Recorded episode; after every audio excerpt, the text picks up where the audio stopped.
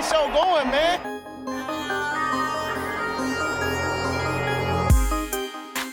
Angelo, what an interception! Steps into it, pass is caught! Diggs! Sideline! Touchdown! Unbelievable! Ihr hört Cover 3, der Podcast für Fantasy Football.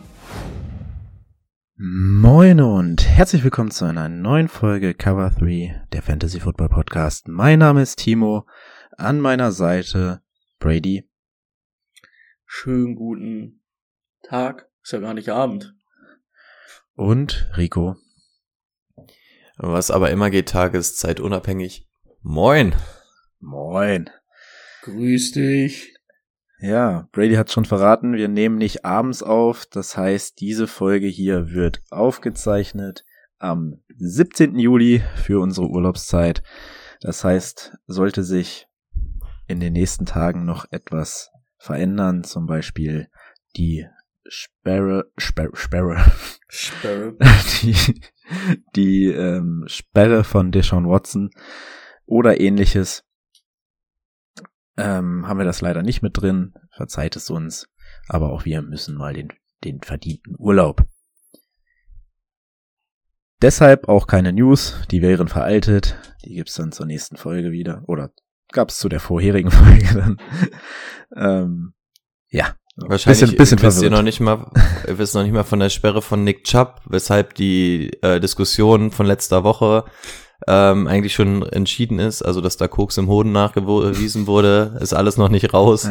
Ja. Ähm, Koks im Hoden. ja, keine Ahnung, braucht eine neue Einspritzstelle oder so. ich, ich spritze ja gar nicht, scheiße. Ähm, ja, also, genau. Und seid froh, dass, dass es dann heute auch kein Twitch gibt. Wir waren gestern alle lange unterwegs, wir sehen alle aus wie so ein Handschuhfach. Also, ihr verpasst definitiv nichts.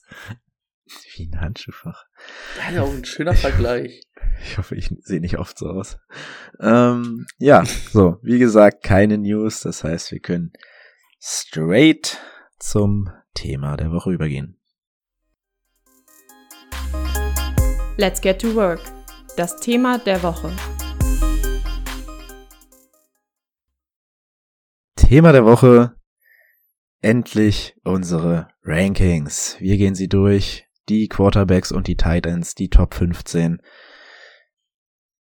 Ja, ähm, wir gehen das Ganze anhand unseres Gesamtrankings durch. Danach, oder falls jemand einen Spieler ganz woanders hat, dann wird es eine kleine Diskussion geben. Ansonsten, ja, schauen wir mal, wohin uns das so führt. Wir fangen mit den Quarterbacks an. An eins haben wir Josh Allen. Ich glaube, das ist wenig überraschend. Ähm, den hat so gut wie jeder auf A1, würde ich mal behaupten. Auch wir sind uns da einig ge gewesen.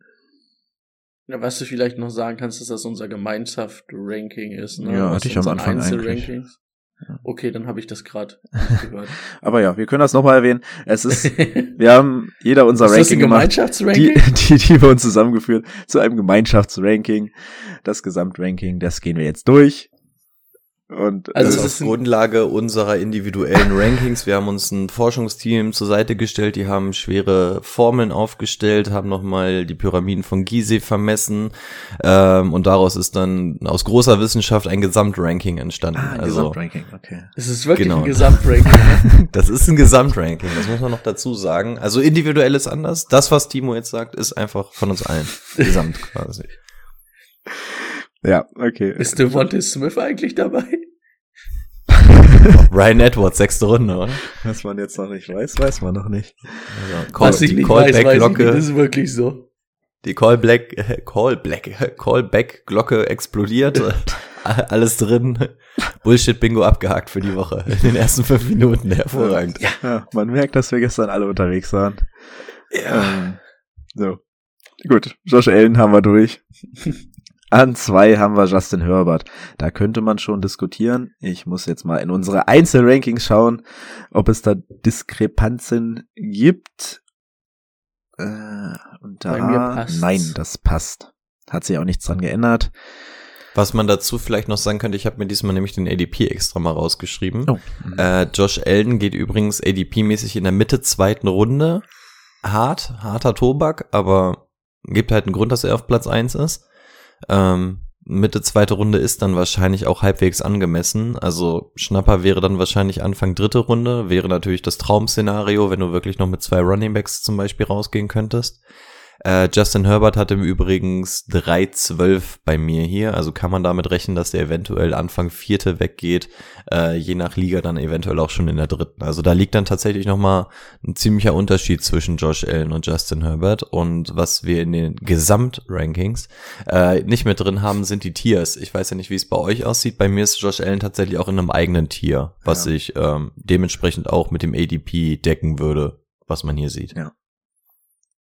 Äh, Josh Allen, gut, dass Bei wir das mir nicht. kein Wir eigenes sind Tier. im gleichen Tier.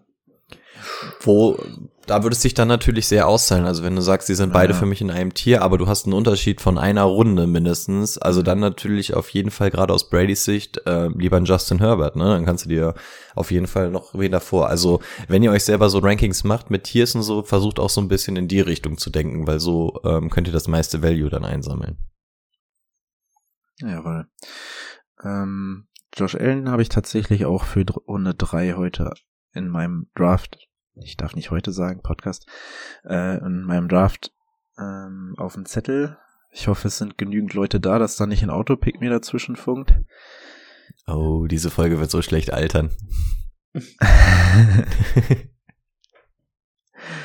ja. Ah, ich hab, ich musste mir übrigens auch noch mal einige neue Spieler äh, raussuchen, weil ich habe ja echt viele verraten, die ich geil fand und der eine aus der Liga, der hat sich das Safe wirklich aufgeschrieben, was ich geil finde. Deswegen musste ich noch mal doppelt so viele Spieler raussuchen. rate man vor und nacheinander dran. Ja, ne? an fünf und an sechs. Oh, da bin ich auch echt mal gespannt, falls wir das heute Abend streamen. Also gut, braucht man im Endeffekt gar nicht sagen, weil es Ja, schon in der gelaufen, Vergangenheit ja, liegt jetzt. ja. Aber, ähm, aber das, das Problem hatte ich damals schon. Das hatten wir, glaube ich, auch relativ früh, als wir den Podcast gemacht haben, schon gesagt. Man ist immer so ein bisschen hin und her gerissen. So gibt man hier wirklich alles preis, was man denkt, weil oftmals überschneidet es sich ja auch mit den Ligen, in denen man dann irgendwie spielt. Also man versucht ja immer so ganz kleine Geheimnisse für sich zu behalten, aber den Großteil gibt man ja hier wirklich preis. Das macht einen natürlich schon ordentlich angreifbar, Ja. was die eigene Strategie angeht. Ja. Boah, also ich weiß gar nicht, ob das unser erstes oder zweites Jahr war. Da waren wir alle drei hintereinander dran im Draft. Oh, und ich war immer in der Mitte, also irgendwer von euch war immer vor mir. Stimmt. Aber wurden mir so viele Spieler weggenommen, die ich haben wollte. Das war wirklich, das war ein Scheißjahr. Das war ein Horrorszenario. Ja, machen wir mal mit unserem Ranking weiter. Ähm, Kyler Murray, der äh, für uns alle an Nummer drei. Ich habe heute extra noch mal reingeschaut, weil ich gehofft habe, dass er mindestens an drei ist. Ich kann mir auch ein Szenario vorstellen, an dem er die zwei wird, weil man hat letzt, selbst letztes Jahr gesehen, als ähm, Hopkins ausgefallen ist, äh, dass dieser Mann unglaublich viel Rushing Upside hat, trotzdem noch Bälle anbringt. Ähm, jetzt hat er natürlich ähm, mit Hollywood Brown noch eine bessere Anspielstation. Zach Ertz ist auch noch da. Ronald ein Jahr weiter. Also da, da ist einiges da zum Anwerfen, auch in den ersten sechs Wochen und danach mit einem Hopkins. Also Kyler traue ich auch ein großes Jahr wieder zu. Durch das Rushing Upside allein schon, ne? Ist halt Mhm. mega. Ist bei mir übrigens auch noch Tier 1. Das sind meine drei Tier 1 Spieler. Obwohl ich auch verstehe, man könnte einen Case aufmachen wie ihr, dass man da für Josh Allen extra Dings aufmacht, aber ist für mich jetzt nicht so weit drüber, dass ich sage, da brauche ich wirklich ein extra Tier. Deswegen, das wären so die drei Quarterbacks, die ich früh ziehen würde, obwohl Runde 2 mir da einfach auch zu früh ist. Deswegen würde Josh Allen Ja. dann bei mir nicht durch ins Team kommen. Das, das ist auch der einzige Grund, warum er nie bei mir im Team landen wird, aufgrund des ADPs. Also ist für mich Tier 1, weil es einfach das geringste Risiko irgendwie ist, zusammen mit äh, Justin Herbert wahrscheinlich von ähm, den ganzen Quarterbacks da oben. Ähm, aber es ist einfach der ADP. Also in der zweiten Runde brauchen wir gar nicht diskutieren, da kann ich mir keinen Quarterback ins, ins Boot holen. Und Kyler Murray ist quasi die kleine Version von Josh Allen. Ähm, nicht nur wortwörtlich, ähm, sagen. physisch, sondern ähm, ja, Also er kann halt Sachen übers Rushing Upside klären, macht er auch gerne. Er hat die Anspielstation, die Offense funktioniert. Mache ich mir alles gar, kein, gar keine Platte. Und wenn ich dafür ein ADP, hier sehe ich gerade irgendwo in der fünften Runde bekommen, in der fünften Runde kannst du halt auch mal auf einen der Top Quarterbacks gehen. Das ist absolut cool. Also wenn du schon vier Spieler hast, sagen wir jetzt mal äh, zwei Running Backs, ein Wide Receiver, ein Tight End vielleicht sogar schon, dann Quarterback, dann ist das absolut fein für mich. An vier haben wir Lamar Jackson. Ähm, hier kommt die erste, der erste Unterschied. Ähm, Brady, warum hast du ihn nur an fünf? Mm, Ist dann bei mir Tier 2. Ich habe ja an vier Patrick Mahomes. Ähm, habe ich ein Mühe weiter vorne, weil ich mir da sicherer bin. Durch einfach durch das Passing. Er hat ja auch ein gewisses Rushing Upside. Ähm, Lemar letztes Jahr nicht das beste Jahr gehabt. Zwar im Passing die ersten Wochen ganz gut gewesen, aber im Rushing nicht so. Und deswegen einfach dieser Mühe, den ich Patrick Mahomes da ein bisschen mehr vertraue, dass er am Ende mir, keine Ahnung, am Ende des Jahres zehn Punkte mehr auflegt als Lamar Jackson. In der Gesamtabrechnung irgendwie. Rico, warum hast du ihn vor Patrick Mahomes? Es ist einfach das Rushing Upside. Ähm, also Patrick Mahomes wurde seiner größten Waffe beraubt mit Tyreek Hill. Ähm, Patrick Mahomes bringt dieses Rushing Upside nicht mit. Der ist der Mann für die spektakulären Sachen, keine Frage. Aber ich sehe den Risikofaktor bei ihm einfach ein bisschen höher, weil es kann sein, dass durch Tyreek Hill vielleicht echt so eine äh, Komponente wegbricht, die ihm wirklich fehlen wird, die halt einfach nicht mit Nicole Hartman oder so direkt geschlossen werden kann. Bei Lamar Jackson ist es halt einfach so, er rusht wie ein Bescheuerter und das ist halt, ähm, wenn du das regelmäßig bekommst, wir werden auch noch auf Jane Hurts zu sprechen kommen, wenn du das regelmäßig bekommst, dieses Rushing Upside, dann ist mir auch egal, wenn das Passing Game mal irgendwie ähm, zusammenbricht oder so. Von daher fahr, fährt man meiner Meinung nach mit Lamar Jackson dieses Jahr einfach sicherer, weil du die sicheren Fantasy-Punkte bekommst im Sinne vom Rushing und auch Rushing Touchdown. Und das ist der einzige Grund. Also, dass ich passing-mäßig ähm, Mahomes da drüber sehe, keine Frage.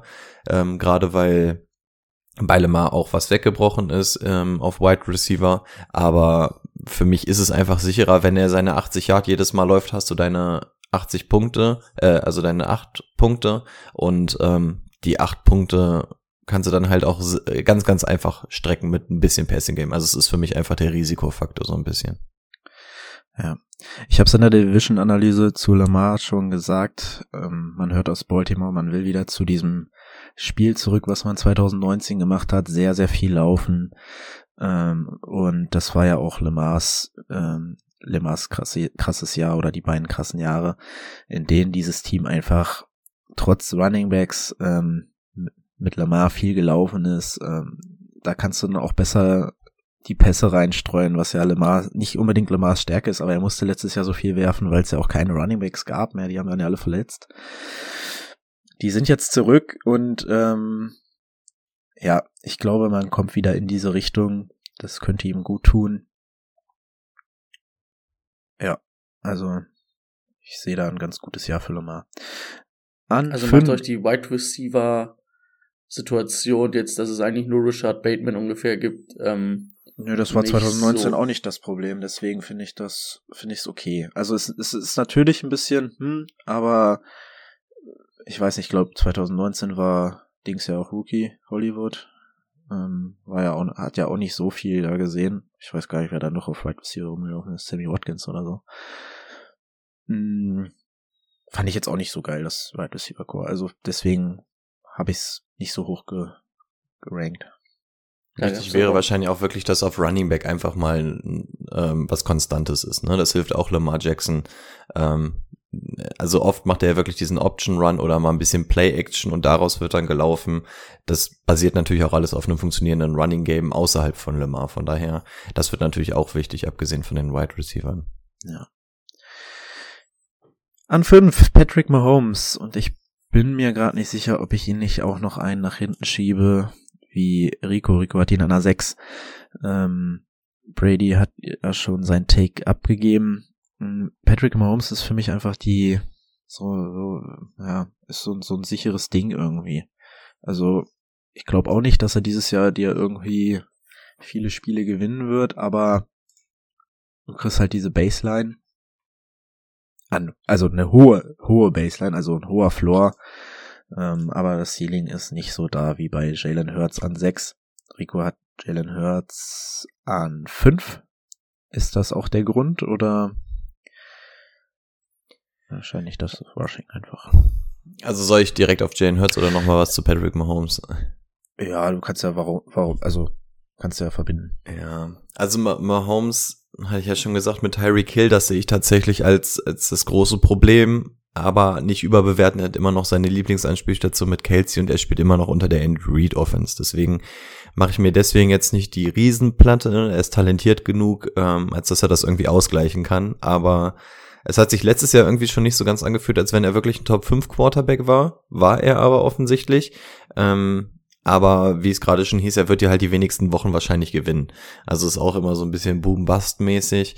Ähm, ja, also kannst du mitspielen, aber wenn ich mir einen Quarterback früh holen muss, und bei ihm ist der ADP wirklich übertrieben, also der liegt angeblich immer noch zwischen der dritten und vierten Runde und das sehe ich halt für Patrick Mahomes überhaupt nicht ein. Ähm, wenn du Kyler an der 5 kriegst. Ja, eben, also da gibt's gibt's für mich kein äh, Vertun. Also das ist dann einfach der Name, den du da zahlst, das sehe ich nicht. Ähm, ja, und ich habe Jane Hurts drüber ähnlicher Take wie schon bei Lamar Jackson. Also tatsächlich gehört Jalen Hurts, ich habe mir ein bisschen was rausgeschrieben, zu den ähm, ja konstantesten Quarterbacks in 2021. Der hat von seinen, ich glaube, 15 Starts hat er gehabt. Davon war er elfmal QB1, sprich QB1. Er hat als Quarterback zwölf oder besser abgeschlossen. Also das heißt, du kriegst hier eine unglaublich gute Baseline. Das kriegst du von anderen teilweise nicht. Also da ist er wirklich in sehr, sehr guter Gesellschaft, was einfach daran liegt, dass er im Schnitt 8,4 Fantasy-Punkte nur durchs Rushing geholt hat. Nur durchs Rushing. Ähm, und das ist der, der reine Rush ohne den Touchdown-Run. Und dann musst du halt einfach sehen, was läuft da noch rum. Da hast du Devonta Smith, da hast du jetzt AJ Brown dazu bekommen. Ganz untalentiert sah er nicht aus. Deswegen sehe ich da einfach Woche für Woche ganz klar die 10 Fantasy-Punkte. Dafür muss er sich nicht groß strecken. Ähm, und Upside ist halt auf jeden Fall da. Also dann lass ihn zwischendurch mal so eine 80-Yard-Bombe auf AJ Brown machen. Ähm, da kann es wirklich, wirklich Punkte regeln, äh, regnen. Und das ist für mich der größte, also ist der Spieler mit dem größten Ceiling ähm, in diesem Fantasy-Jahr auf Quarterback. Das könnte halt wirklich das sein, was Lamar Jackson 2019 war, weil Rushing einfach ähm, Fantasy komplett verändern kann. Und durch dieses Upside, ähm, wenn da jetzt noch ein bisschen was mit dem Arm dazukommt und ich wüsste nicht, warum nicht, es wurde zumindest alles dafür getan, ähm, wäre ich dafür bereit. Es ist natürlich absolutes Risiko, wenn du ihn nimmst. Also du nimmst ihn immer noch in der sechsten Runde ist okay, finde ich dafür, weil so ganz wegbrechen wird er dir nicht. Der wird wahrscheinlich nicht als Quarterback 20 auf einmal enden, aber in der sechsten Runde das Potenzial zu haben, Lamar Jackson von 2019 zu ziehen, ist natürlich extrem groß und deswegen ähm, sehe ich Jane Hurts tatsächlich nochmal ein vor Patrick Mahomes. Du hast mich überzeugt, ich habe das Ranking gerade geändert. Wir haben jetzt Jalen Hurts an der 5. Ja. Dann setze ich ihn jetzt an der 8. Damit er wieder runterrutscht. Hier bleibt alles so, wie es ist. Gut, äh, Brady noch ein Take dazu? Nee, es, bei mir sind die drei halt alle in einem ähm, Tier, wie gesagt. Ähm, ja, Lemar und Jane Hurts halt das Rushing Upside.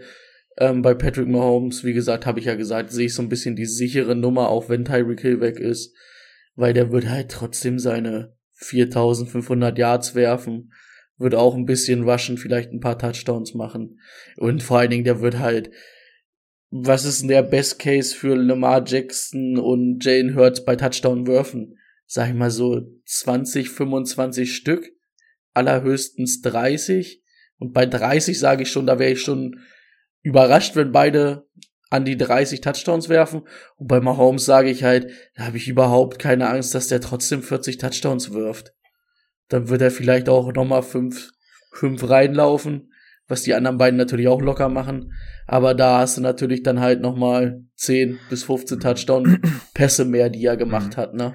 Ich hätte ich hätt noch mal ein äh, Patrick Mahomes-Argument. Ich weiß nicht, wie, wie, ob ihr solche Argumente mit reinbezieht, aber ich habe jetzt gesehen, AFC West und NFC West sind die Teams, die projected sind mit den höchsten Punkten. Also, weiß ich nicht, äh, ne? Also, weiß ich nicht, 50 zu 48, sowas in die Richtung, ne? Mm, Und die Divisions spielen dieses Jahr gegeneinander. Was für Patrick Mahomes sprechen würde, viel Shootout, viele Punkte, muss man vielleicht auch noch mal mit einbeziehen, aber ja, ähm, das Jalen Hurts Argument wiegt für mich immer noch ein bisschen höher, aber ist natürlich auch relevant. Wir haben an sieben Tom Brady und da bin ich derjenige, der ihn am niedrigsten hat. Ich habe ihn an neun, ihr beide an sieben. Das ist ja wahrscheinlich wie jedes Jahr ein Fehler von mir, Brady ein bisschen zu tief zu ranken, aber ich habe einfach das Gefühl, dass die anderen in der Gegend viel mehr, ja, also noch mehr Firepower in der Offense haben. Chris Godwin weiß man noch nicht, wann er, ob, also ob er zum Start der Saison, das glaube ich schon gar nicht mehr ähm, da ist. Deswegen ist da Mike Evans, Russell Gage, ähm, auch äh, Gronk ist weggebrochen. Ich glaube immer noch, dass er viele Wochen als Quarterback 1, also unter den Top 12, en, äh, beenden wird, aber nicht ganz so hoch. Ja, bei Brady kann ich es relativ kurz machen. Er ist für mich die Baseline schlechthin auf Quarterback. Also das ist nicht der mit den spektakulären Unterarmwürfen oder Sidearm, No Look, hast du nicht gesehen. Ähm, ja, aber es ist tatsächlich bei Jane Hurts, habe ich schon gesagt, ist einer der ähm, konsist konstantesten äh, QBs. Ähm, Brady ist der konstanteste. Also der hat Woche für Woche geliefert, hat die meisten ähm, Attempts, Completions, alles Mögliche. Ähm, was hat er gemacht? 5300 Yards, 43 Touchdowns. Gut, lass es ein bisschen runtergehen, dann ist der immer noch ganz klein in den Top 10. Ähm, die O-Line ist brutal, das Running Game ist dabei geblieben. Godwin hast du gerade schon angesprochen, wird auf jeden Fall zurückkommen. Also irgendwie findet Tom Brady ja jedes Mal den Weg. Und wenn du da den ADP in der achten Runde nimmst, dann hast du halt einfach einen Quarterback. Irgendwie macht Brady sowieso immer seine Punkte. Da gibt's kein Rushing Upside oder so ein Kram, aber es funktioniert sowieso. Wenn die O-Line von Brady gut ist, kriegt er es sowieso hin, aus irgendeinem Wide Receiver immer was zu zaubern.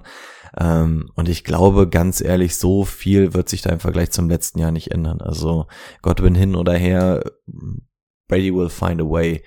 Ähm, ja, also für mich die absolute Baseline auf Quarterback. Jo, gleiche Argumente wie bei Patrick Mahomes, nur ohne das Washing Upside. Aber vielleicht überrascht er uns jetzt mit seinen 44 Jahren und wird nochmal ein richtiger Rusher. Naja, mit seinem, mit seinen 43 Speeder. Joe Burrow ist der nächste und ja, auch zu Joe Burrow. Ihr habt ihn an acht, ich habe ihn an sieben. Unglaublich geile Waffen, er hat letztes Jahr gezeigt, vor allem gegen Ende letzten Jahres nochmal ausgerastet. Ähm, ich glaube, das kann er gut mit in die nächste Saison nehmen. Die Waffen sind da, die Waffen sind noch ein Jahr weiter. Gutes Run-Game. Bessere O-Line. Bessere O-Line alles da. Habe ich nichts zu ergänzen.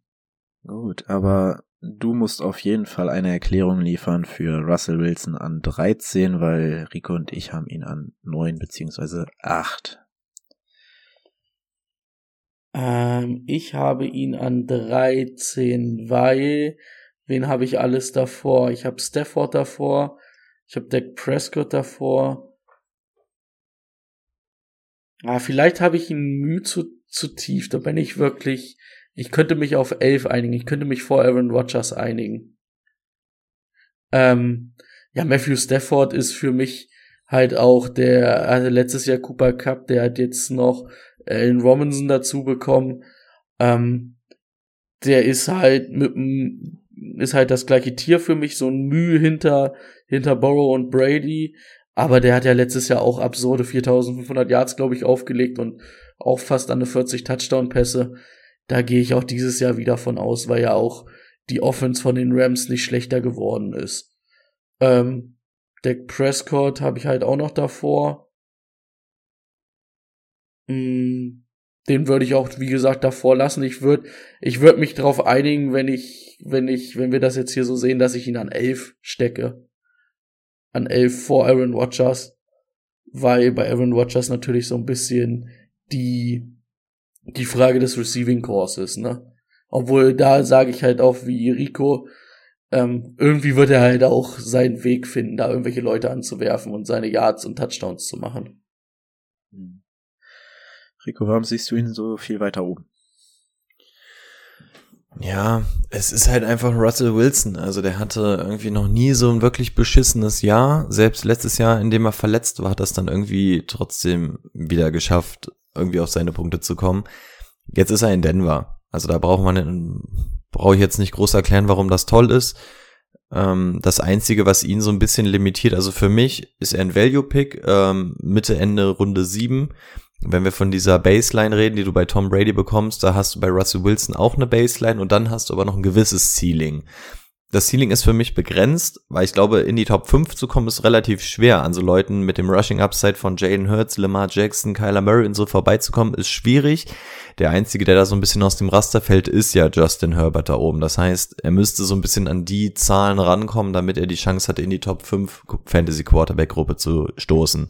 Ähm, das ist ein ambitioniertes Vorhaben, aber nichtsdestotrotz in der siebten Runde einen Quarterback wie Russell Wilson zu bekommen, mit den Anspielstationen, ähm, mit den Qualitäten, also da brauchst du nur eins und eins zusammenziehen und dann ist für mich ganz klar, dass du da Woche für Woche deine krassen Punkte von dem bekommen wirst. Also ist auch so ein Quarterback, den setzt du dir relativ spät in deinen Kader, der spielt Ganz ehrlich, wenn du, wenn du weißt, dass es ein Spieler ist noch offen und dir fehlen noch zwölf Fantasy-Punkte und du siehst, du spielst noch mit Russell Wilson, kannst du das Ding gedanklich ja so, sowieso schon abhaken. Also selbst der Down Week wird bei denen ja relativ hoch sein. Die haben ganz gutes Rushing Game, aber ich sehe nicht, dass bei Denver ein Spiel komplett über den Rush gewonnen wird. Also zwölf Punkte sind, glaube ich, Woche für Woche das Entspannteste, was bei Russell Wilson rauskommen kann.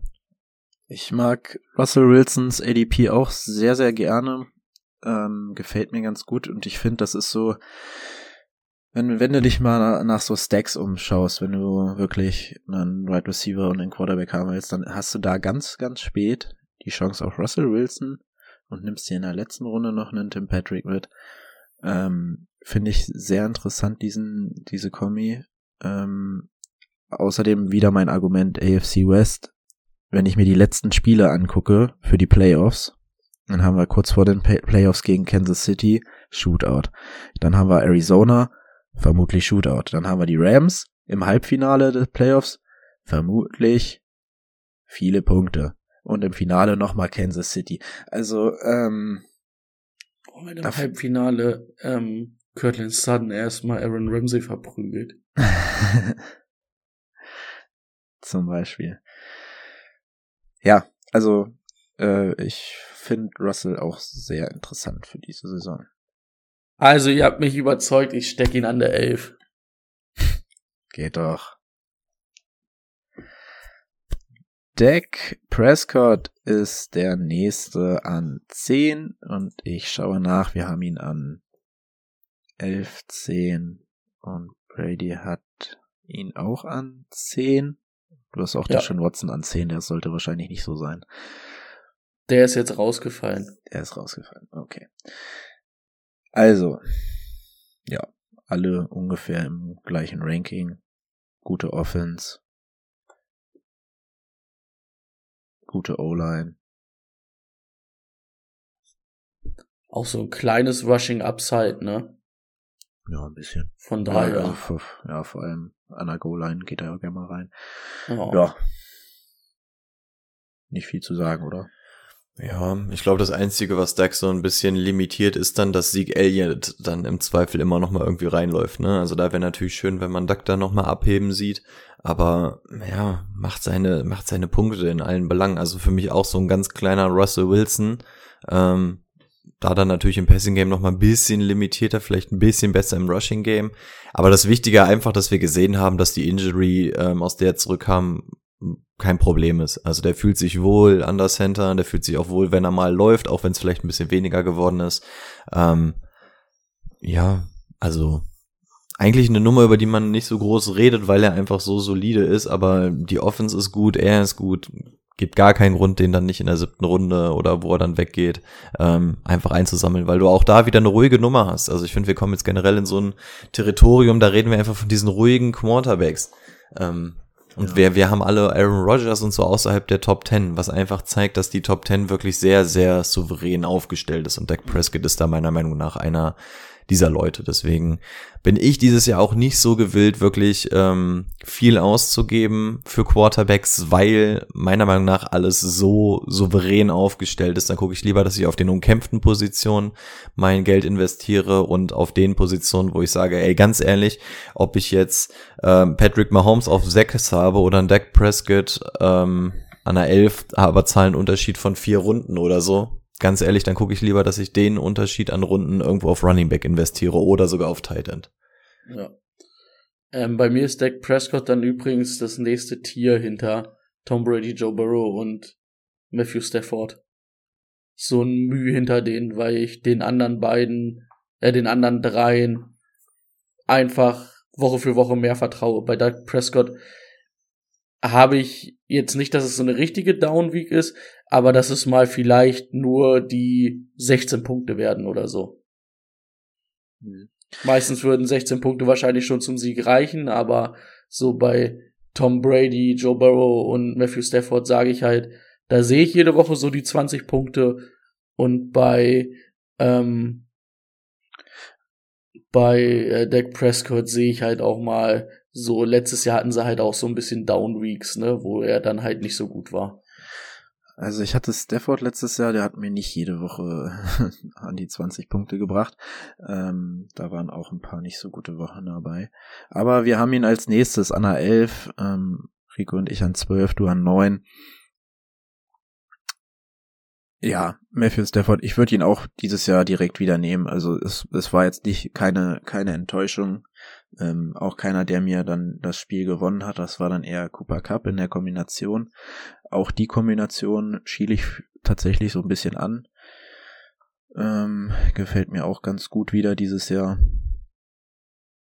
Ja. Offense passt. Alles, alles gut. Ja, wir kommen so in diese Range, da kann man irgendwie Copy und Paste bei allen Quarterbacks sagen. Die Ja. haben halt die entsprechende Offense, sind gut. Äh, bei, bei Stafford, wie du schon gesagt hast, habe ich nicht das Gefühl, dass er dir wochenweise irgendwie was gewinnt oder so. Oder dass du das Gefühl hast, der hat jetzt so richtig viel dafür getan, dass du jetzt die Woche gewonnen hast oder aktiv vermieden, dass du verloren hast. Ähm, ja, aber ist halt einfach so eine souveräne Nummer, dass man den auch ganz gerne einpacken will. Deine Liga flippt übrigens richtig aus. Ich krieg hier eine Benachrichtigung nach der anderen, weil ich die Liga ja aufgemacht habe, kriege ich die Benachrichtigung auch. Da, ich glaube, deine Jungs sind heiß auf heute Abend. Ja, muss ich gleich mal reingucken. ähm. Oh, ja, lese ich mir gleich durch. Äh, eben habe ich einen kurzen Schrecken bekommen, weil ich nur das Gesamtranking so knapp da aufhabe und da stand eben jetzt an 12 nur TRE. Und ich dachte so, hä, was macht denn jetzt Trevor Lawrence hier an der 12? Ähm, hab ein bisschen nach rechts gescrollt. Es ist natürlich Trey Lance. Jetzt haben wir ein bisschen Unterschiede mal drin. Äh, Rico an der 10, Brady an der 12, ich an der 15. Wer möchte seinen Take erstmal abgeben? Ich halte mich erstmal zurück.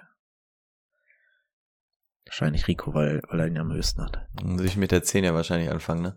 Ähm, ja, Trey Lance ist für mich der einzige Grund, warum er verhältnismäßig weit hinten ist, ist einfach, dass der Risikofaktor bei ihm noch relativ groß ist, weil wir es noch nicht in der Form gesehen haben. Die Ansätze, die er gezeigt hat, sind, dass er diese Niners Offense wirklich auf die Ebene bringen kann, wie Shanahan sie vorher noch nicht hatte. Ähm, also das ist ja auch das, warum man damals so monster viel ausgegeben hat für ihn. Dieses Jahr wird er Garoppolo nicht vor sich haben. Man hat sich echt entschieden, okay, wir werden mit Trey Lance starten, auch wenn man Garoppolo gerade irgendwie nicht so ganz los wird. Ähm, es ist einfach Trey Lance Zeit jetzt in Jahr zwei bei den 49ers. Was der für ein Rushing Upside mitbringt, wissen wir. Wo ein dieses Rushing Upside hinkatapultieren kann, ähm, wissen wir, wenn wir uns die ersten fünf Plätze von uns mal angucken. Da sind alles Leute mit dem Rushing Kaliber drin. Ähm, die Armstärke hat er auch schon bewiesen. Und eigentlich ist es dann ein Kandidat, der wirklich in die Top 5 mit reinstoßen kann, wenn das so funktioniert ähm, mit dem, was er mitbringt. Und das ist der einzige Grund, warum ich ihn ähm, so weit unten in der Top 10 habe, weil er bringt das Rushing Upside mit, was wir die hier die ganze Zeit groß loben. Und er kann werfen und hat auch die Anspielstation, die wir die ganze Zeit loben. Der einzige Grund, warum ich ihn verhältnismäßig so tief habe, ist, dass wir es noch nicht so 100% gesehen haben. Also dieser Risikofaktor einfach groß ist. Ich gehe auch davon aus, dass Debo Samuel ganz normal spielen wird, auch wenn es da die ganze Zeit Querelen gibt. Ähm, ein Kittel kommt zumindest erstmal fit wieder. Wir wissen im Laufe der Saison ändert sich das dann gerne mal schnell. Ähm, auch ein Ayuk wird nicht schlechter. Ähm, das Running Game hast du wieder deine 80 Running Backs, die du rein theoretisch anwerfen kannst und nutzen kannst. Also diese Offense ist halt wirklich sehr, sehr, sehr, sehr, sehr interessant. Und Trey Lance ist halt, also letztes Jahr haben wir alle gesagt, eigentlich musst du mit dem letzten Pick nochmal ausnahmsweise einen zweiten Quarterback einsammeln, und zwar Trey Lance, weil er dir genau das mitbringt. Er hat jetzt letztes Jahr nicht gestartet, es war wirklich noch Garoppolo-Time. Ähm, dieses Jahr ist kein Garoppolo und letztes Jahr haben wir gesagt, den musst du aber eigentlich mitnehmen, weil wenn der auf dem Feld ist, dann kann er dir natürlich alles verändern aus Fantasy-Sicht. Ähm, und warum sollten wir ihn dann dieses Mal nicht in der Top 10 drin haben, wenn wir das letztes Jahr schon über ihn gesagt haben, die Flashes gesehen haben und der einzige Grund, warum er letztes Jahr nicht mehr gespielt hat, ist, dass man gesagt hat, man führt ihn langsam ran. Also großer Trey Lance Fan, leider Gottes, ähm, auch wenn ich es ja nicht so mit den Niners halte, ähm, aber der ist genauso, also Jane Hurts ist dann nochmal deutlicher, aber Trey Lance ist für mich einer, der nicht so unfassbar weit von dem gottgegebenen Talent und so ähm, weg ist von einem Jalen Hurts. Und deswegen für mich einer 10. Ja. Ja, Ach du. mach ich, mach ich. Ja, ich habe es, glaube ich, in der NFC West Folge gesagt, ne? Das ist the next big thing. Und es wird halt, Rico hat alles gesagt, was man halt auch noch sagen kann. Ähm, er hat ja letztes Jahr, glaube ich, zwei Spiele gestartet, wo Garoppolo nicht da war. Ähm, da hat man schon gesehen, dass das nicht so schlecht ist. Aber, ähm, das hat ja Kai Shanahan auch immer wieder betont, ähm, der Gameplan war natürlich auf Garoppolo ausgelegt.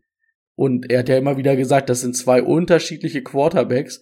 Und wenn ich mich auf Trey Lance committe, werde ich für Trey Lance natürlich noch einen anderen Gameplan entwickeln, um seine Stärken noch mehr zu dingsen. Also du wirst halt dieses Jahr auch noch einen anderen Gameplan sehen, der viel besser zu ähm, Trey Lance passt, als das, was letztes Jahr zu Jimmy Garoppolo ähm, gepasst hat. Und das ist halt auch noch mal so ein Argument. Wenn das alles funktioniert, dann sprechen wir da wahrscheinlich über einen Top 5 Quarterback. Was hast du als ADP aufgeschrieben? Liegt momentan, der ist halt so ein bisschen zwischen Boom or Bust bei den Leuten, deswegen ist es tatsächlich bis zur Ende neunten Runde. Aber ganz ehrlich, da kann ich mich, warum soll ich den denn mal in der achten Runde nicht einsammeln und drauf hoffen?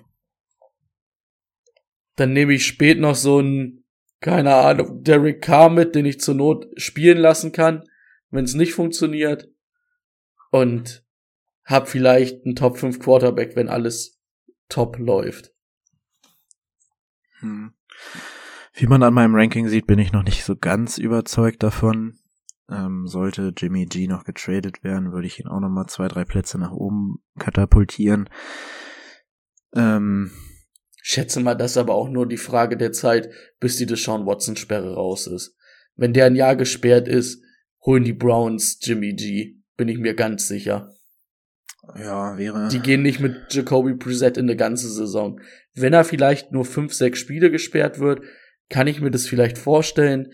Aber dann machen die das so jetzt, wie sie mit Baker gemacht haben. Die 49ers behalten ein bisschen, was Jimmy G hat. Er ist ja auch ein Kandidat, den man vielleicht sogar entlassen könnte. Die bezahlen ein bisschen noch für ihn, kriegen, keine Ahnung, einen 5., 6. Runden-Pick und der spielt das ganze Jahr in, bei den Browns, um die halt in der Nord mit in die Playoffs zu führen. Hm. Fände ich gar nicht so abwegig. So ein Game Manager bei den Browns als Übergangslösung, ähm, böse Zungen sagen, was anderes war Baker Mayfield auch nicht. Also das würde Ja. tatsächlich ja, ganz Ja. gut passen sogar. Ja. Aber solange das nicht durch ist, habe ich einfach das Gefühl, Trey Lance funktioniert drei Wochen nicht, man könnte wieder zurückgehen. So unwahrscheinlich, aber ich habe diesen diesen Fall einfach noch mit eingepreist und ähm, ja, Trey Lance war auch letztes Jahr in den beiden Starts nicht schlecht. Soll er mir erstmal noch ein bisschen länger zeigen, dass er da auch wirklich das alles ähm, umsetzen kann, was da von ihm gefordert wird. Was hat er denn letztes Jahr für Punkte gehabt bei den Starts? Wir machen schon mal weiter, du, wenn du noch suchst. Der nächste. Boah, der hatte drei Starts, glaube ich. Also dreimal hat er viele Punkte gemacht. Das waren 20, 14 und 19. Ah, das ist hm. schon gut. Ja. Top 5 Quarterback wird er damit nicht, aber ja, wie gesagt, Unbedingt ihr habt ja die Argumente. Ja, was sind das im Schnitt? 17? Ja. 17 Woche für Woche. Und er wird sich ja noch ein bisschen weiterentwickeln, ne? Ja, genau. Mm, wir haben als nächstes Aaron Rodgers. Auch den habe ich am tiefsten, glaube ich. Rodgers, da, ja. Ich würde ihn jetzt noch auf die 13 schieben. Brady an 13, Rico an 13, ich an 14. Okay, dazu wäre ja doch relativ gleich. Ich finde, ähm, wir haben genug Beispiele für Rogers ohne Devonta Adams und das hat trotzdem funktioniert. Ähm, dennoch ist es für mich nur noch dieser Quarterback. Ähm, kannst du spielen, kann aber auch halt mal eine Woche sein, dass da so viel gelaufen wird, ähm, keine Touchdown-Pässe dabei sind und dann hast du da deine 10 Punkte. Gefällt mir halt nicht als mein Nummer 1 Quarterback und deswegen an 14. Ja, ähm, Aaron Rodgers scheint ein ganz guter Quarterback zu sein. Aber ihm fehlen so ein bisschen die Anspielstationen. Ja, also äh, was Aaron Rodgers kann, wissen wir. Es ist jetzt halt einfach nur gerade so die Frage, wie sieht es aus jetzt ganz ohne Devonta Adams so ein ganzes Jahr. Also kann man ähm, die Packers so ein bisschen entschlüsseln, kann Christian Watson und Co in die Rolle halbwegs reinsteppen. Ähm, das ist die einzige Frage in der Sache. Aber so oder so wird Aaron Rodgers seine Punkte machen. Äh, Tonyan kommt dann auch irgendwann wieder. Also ja, ich mache mir da jetzt nicht so die ganz großen Sorgen um Aaron Rodgers, aber sein Upside ist halt einfach so ein bisschen begrenzt dadurch, dass man einfach nicht weiß. Und ich gehe mal davon aus, dass die Packers jetzt nicht sofort da wie, äh, wieder da starten, wo sie mit Devonta Adams aufgehört haben. Von daher. Und die Frage Und, ist ja, wird Romeo Daubs Devontae Adams Punkte auf, äh, Devontae Adams Werte auflegen. Die Wahrscheinlichkeit ist sehr, sehr hoch. Und äh, kleine Hausaufgabe ja. an Brady, weil ich ja immer noch ähm, in dem Nick Chubb und Aaron Jones Ding, ich habe es übrigens vor zwei Stunden online gestellt, die Umfrage bei Instagram, das wird ein harter Kampf, sehe ich. Also das wird eine ich ganz Ich habe schon abgestimmt. Das ich, ich mobilisiere ich mobilisiere noch äh, die Browns Germany. da muss ich noch mal hinschreiben, Jungs, hier abstimmen für unser Nick. Wir wollen ja realistische Ergebnisse.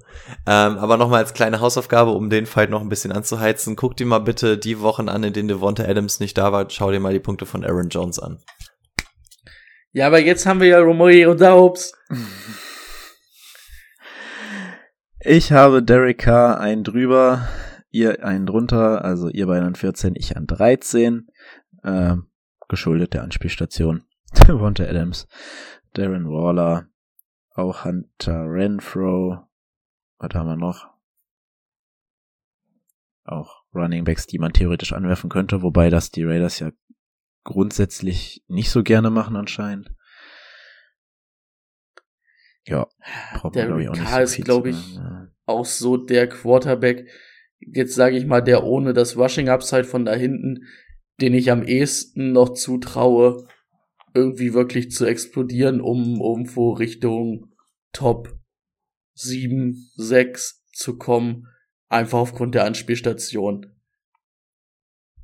Aber da muss halt auch alles optimal laufen, ne? Aber ich traue es ihm zumindest zu. Also ich habe zwar Aaron Rodgers davor, weil ich denke, er ist die solidere Nummer, aber mich würde es nicht wundern, wenn Derek Carr am Ende oder nicht deutlich, aber mehr Punkte am Ende des Jahres macht als Aaron Rodgers. Würde mich jetzt auch nicht wundern. Ja, da finde ich auch einfach die Vergangenheit. Der Ricker hat hier, glaube ich, noch nie eine Woche gewonnen. Ähm, ist, glaube ich, super selten mal als QB1 gefinisht in den Wochen. Klar, jetzt ähm, kommt er mit einem neuen Vertrag, kommt mit Devonta Adams ähm, aus dem Jahr zurück. Alles schön und gut. Es fehlt einfach komplett das Rushing Upside. Ähm, ja, im Best Case kann er sich bis ans Ende der Top 10 vorarbeiten, aber irgendwo ist dieses Ceiling einfach bei Derek Carr meiner Meinung nach komplett begrenzt und irgendwie hängt er in diesem Nimbus des ewigen äh, QB2 aus Fantasy-Sicht und ähm, wenn alles nach Plan läuft, ist er für mich ein QB QB1 am Ende der Saison und dann einer, wo wir sagen, ja gut, er hat es noch in die Top 10 geschafft und gar nicht böse gemeint, aber viel mehr sehe ich bei Derek Carr dann halt auch irgendwie einfach nicht. Ja, ähm, kommen wir zu unserem letzten Spieler für den Quarterbacks. Kirk Cousins. Ihr habt ihn an 15. Ich habe ihn an 11. Ich glaube, die Vikings werden dieses Jahr offensiv ein ganz schönes Feuerwerk abbrennen mit den neuen Coaches. Mike Zimmer ist endlich away. Ähm, deswegen Justin Jefferson, Adam Thielen, ähm, wie ist der andere? der letztes Jahr auch aufgeflasht hat. Osborne. Osborne, Earth Milf, Delvin Cook, also die Anspielstationen sind da. Die O-Line ist, glaube ich, auch ganz okay. Ja, Kirky Kirky würde ich auch Kirky Kirk Kirkson. Ja, Mr. Mr. Mr. Das ist der Standardwert für Quarterbacks, muss halt in unserem Ranking auch mit drin sein. Deswegen habe ich ihn hochgesetzt. Gott sei Dank. Sonst hätte ich das noch zur Not gemacht. Ja, Cookie Kirk Kirksen nehme ich zur Not als solide Nummer und bin auch in Ordnung damit. Habe ich ja immer wieder gesagt. Wie, kann, wie kann's ein Quarterback, der eigentlich so durchschnittlich ist, eigentlich jedes Mal bei uns eine Folge schaffen? Er ist in jedem Vergleich mit drin. Das ist für mich der Kirky Kirk Kirksen. Genau diese Nummer. Es ist auch so langweilig. Ich bin auch so traurig, dass ich ihn dann doch jetzt noch irgendwie in die Top 15 hochgerankt habe. Aber es ist so der, der, der Schüler, der irgendwie mit 4-0 dann doch noch das Abi macht und dann aber am lautesten tanzt auf der, auf der Abi-Ballfeier. So, ja, gut, like aber, er ist, aber er ist halt irgendwie mit drin. So, er ist einfach Mr. zuverlässig, was die Fantasy-Punkte angeht. Also der hat keine Boom-Weeks, der hat keine Bust-Weeks. Ähm, ja, ist, glaube ich, so mit der beste Weekly-Streamer auch da. Also das Upside, wenn der eine überragende Saison hat, dann könnte der ganz knapp an der Top 10 kratzen. Ja, besser wird's irgendwie nicht, aber es ist wirklich, ja, der durchschnittlichste Durchschnitts, äh, da können wir den ab sofort so Thomas Müller nennen, das ist auch, glaube ich, so der Durchschnittsname in Deutschland. Ähm, das ist jetzt so der, der Thomas Müller, den, den gibt's halt, er ist halt da, ist halt auch ganz gut, dass er da ist, aber ja, ist halt da. Hm. Gut, wir können zu den Tight Ends übergehen. Dazu, da sollten wir uns vielleicht ein bisschen sputen jetzt. Hm, Timo will Fußball gucken. Also. Spielen Mark die um eins oder halb zwei? Halb zwei. Hm, eins und zwei. Mark Andrews, Travis Kelsey. Ja, was hat euch dazu veranlasst, Mark Andrews nach vorne zu setzen? Sein letztes Jahr. Und ähm, Rico wird mir bestimmt den ADP jetzt zuschmeißen. Ja, Travis ADP Casey musste in der 2 nehmen. Und Mark Andrews kriege ich einfach vielleicht eine Runde später. Oh, aber nur ganz vorne. Also hier stehen ADPs, die kann ich mir aber, ah, da würde ich sagen, da muss man immer noch mal so vier Plätze runterrechnen. Travis Kelsey 1,11, hm, Glaube ich nicht. Äh, eher ganz Anfang zweite Runde und Mark Andrews hier 2-9. Kann sein, aber würde ich eventuell auch eher so ein 3-1 setzen oder so. Ja. ja. Und da bin ich einfach d'accord mit Mark Andrews zu ziehen, der mir ja die gleichen Punkte auflegt. Vielleicht sogar mehr. Also die werden am Ende nicht weit auseinander liegen. Die werden innerhalb von fünf Punkten liegen, schätze ich mal. Fünf bis zehn Punkten am Ende des Jahres. Wer dann da vorne ist, kann auch Travis Casey sein, aber ich krieg den einfach halt einen Tuck später, weil Ende zwei, äh, Anfang zweiter Runde oder Ende erster Runde kann ich, kann ich nicht mit mir vereinbaren, ähm, einen Titan zu ziehen. Also es geht halt nicht. Also da, da wird halt irgendwie mein Mausfinger dann immer weggehen. Ich will da klicken und der geht immer weg. Hm. Und da, ja. deswegen mag Andrews einfach für mich an der Eins. Ist, ist wirklich das Spiel für mich auch beim ADP. Und wenn ich im Supermarkt einkaufen gehe, sage ich will, will Äpfel holen, habe da meine zwei Lieblingsäpfel, die echt eine geile geile Marke haben, sehe die einen sind im Angebot äh, 40 Cent günstiger und du holst davon halt welche, dann kannst du dir vorne noch an der Kasse einen Snickers holen. Und das ist dann halt einfach in dem Fall irgendwo ein Running Back oder so, weil du eine, weil du eine Runde gespart hast. Also ähm, wenn dein Gegner Travis Kelsey in, in einem, im Line-Up hat und gegen dich spielt, machst du dir eine Books die ganze Woche davor. Genauso ist es bei einem Mark Andrews. Und ähm, die, die sind so nah beieinander, was das Finish ausgeht. Mark Andrews letztes Jahr war sogar die Nummer eins. Da spricht es eher dafür, dass es noch besser wird. Ähm, Travis Kelsey spricht jetzt auch nicht dafür, dass es großartig schlechter wird. Von daher würde ich, das ist so nah beieinander, dass ich da wirklich einfach das ADP-Spiel spiele. Und eigentlich sind unsere Rankings, wer ist auf Platz eins und wer ist auf Platz zwei. Also wer performt besser. Also ADP sollte ja eigentlich gar keine Runde spielen. Aber in dem Falle ist es so eng beieinander, dass ich dann einfach Mark Andrews auf die eins setze kann man beides sehr gut vertreten, denke ich. Ähm, an drei ist bei uns Darren Waller gelandet. Ich bin in der Mitte an vier, Rico an drei, Brady an fünf. Rico, bitte. Ja, hat letztes Jahr so ein ganz klein bisschen enttäuscht, ähm, hat dann aber auch Woche 13 bis 17 gefehlt, ne? Also das ist natürlich schon eine recht, recht große Spanne. Ähm, ich glaube, die Knieverletzung ist jetzt irgendwie nichts Nachhaltiges.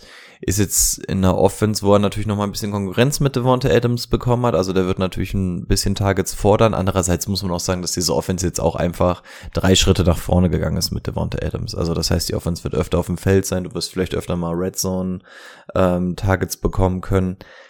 Ähm, ja, die Konkurrenz, abgesehen von Devonta Adams im eigenen Team, ist jetzt nicht so sonderlich hoch. Ist jetzt auch irgendwie nicht das Team, was dafür bekannt ist, jeden Ball rein zu rushen. Das Running Game ist ja sowieso so ein kleines Fragezeichen. Derek Carr, haben wir schon gesagt, ist ein guter Quarterback, keine Frage.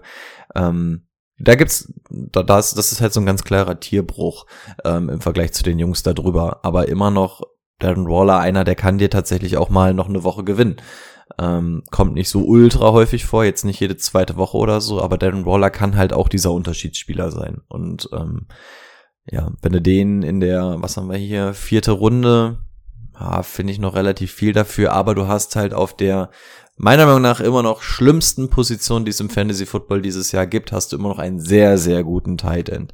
Und das ist natürlich echt, echt viel wert, Woche für Woche. Das wird sich insbesondere übers Jahr gesehen, wirst du dich bedanken, wenn du sowas wie Darren Wall hast und dir um die Tight End Position einfach keine Gedanken machst. Deswegen führt er für mich das Tier Nummer zwei an. Hm. Brady, warum siehst du Kyle Pitts vor ihm? Kyle Pitts ist bei uns die Nummer vier im Ranking weil Kai Pitts einfach ein Monster ist. Er hat letztes Jahr leider nur einen Touchdown gemacht. Das war so ein bisschen das Problem, was, was, was, was ihn an Punkten macht. Aber er ist die Nummer eins an Spielstation Atlanta. Klar kommt jetzt ein Drake London noch dazu, was aber ich glaube vielleicht sogar für Kai Pitts noch ein bisschen besser sein wird, weil er letztes Jahr komplett outside nur gespielt hat eigentlich ähm, jetzt vielleicht dann auch mal ein bisschen Inline spielt als Tight also vielleicht dann auch eher mal noch auf Linebacker trifft als auf ähm, Cornerbacks. Und wir haben es ja damals gesagt, wo er in die Liga kommt, es ist für mich ein absolutes Blue-Chip-Talent. Ähm, der wird halt dieses Jahr nicht mit einem Dings runtergehen, mit einem Touchdown. Der wird wieder über 1000 Yards gehen und dann geht er mal Richtung 5, 6 Touchdowns. Ähm, gar kein Problem glaube ich. Also da sehe ich bei Darren Waller im Beispiel, also ich habe die ja beide im gleichen Tier. Ähm, bei Darren Waller so ein bisschen, die Konkurrenz ist halt da mit Devontae Adams und Hunter Renfro, auch wenn die Offense wahrscheinlich deutlich besser laufen wird. Aber ich finde Drake London halt eher noch sogar, wie gesagt, dadurch, dass dann Kyle Pitts vielleicht auch mal Inline wieder spielen kann, eher eine Entlastung für ihn und sehe halt deutlich mehr Touchdowns als eigenen. Hm, ich habe ihn tatsächlich nur an sechs, weil ich dieser Offense so gut wie gar nichts zutraue. Ich glaube, da kommen ganz, ganz, kommt ganz, ganz wenig bei rum. Ähm, ich finde Kyle Pitts natürlich auch vom Talent her mit der Beste in dieser Liga, aber ich traue den Falcons einfach nichts zu. Denke auch Kyle Pitts ähm, kann man sich viel drauf konzentrieren. Wird man sich viel drauf konzentrieren und deswegen Quarterback mh, hm, nicht geil. Bist du kein Dashmond Raider Fan?